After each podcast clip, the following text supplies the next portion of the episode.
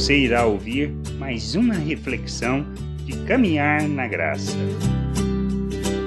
Agindo contra o Senhor.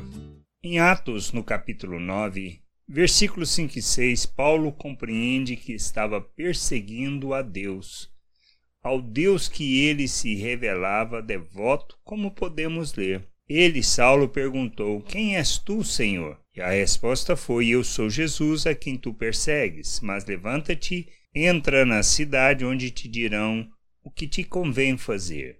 Assim como Paulo, nossas ações, nossas atitudes, a maneira de agirmos, pode estar nos levando a perseguirmos de fato a igreja, trabalhando contra o Senhor, mesmo que haja sinceridade em nosso coração. Quando pregamos sobre Cristo e falamos do amor de Deus, mas agimos de forma contrária às palavras do Senhor, negando o que falamos, estamos nos opondo ao plano, ao propósito e à vontade de Deus, pois não só o desonramos, mas revelamos hipocrisia e falta de entendimento. Precisamos buscar o conhecimento da Sua vontade, para que, compreendendo quem Ele é, Sua obra em nossas vidas, Sejamos coerentes em nossas palavras e ações. Perseguimos e nos opomos à Igreja quando agimos contra o Senhor, quando não o honramos e não andamos neste mundo como seus imitadores,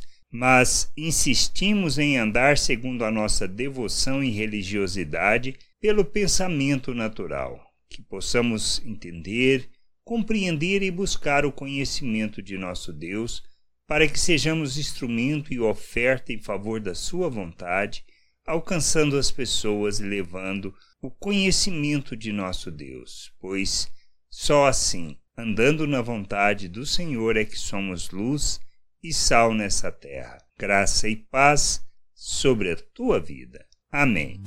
Não deixe de ouvir outras reflexões de caminhar na graça no agregador de podcast de sua preferência. Procure por Caminhar na Graça.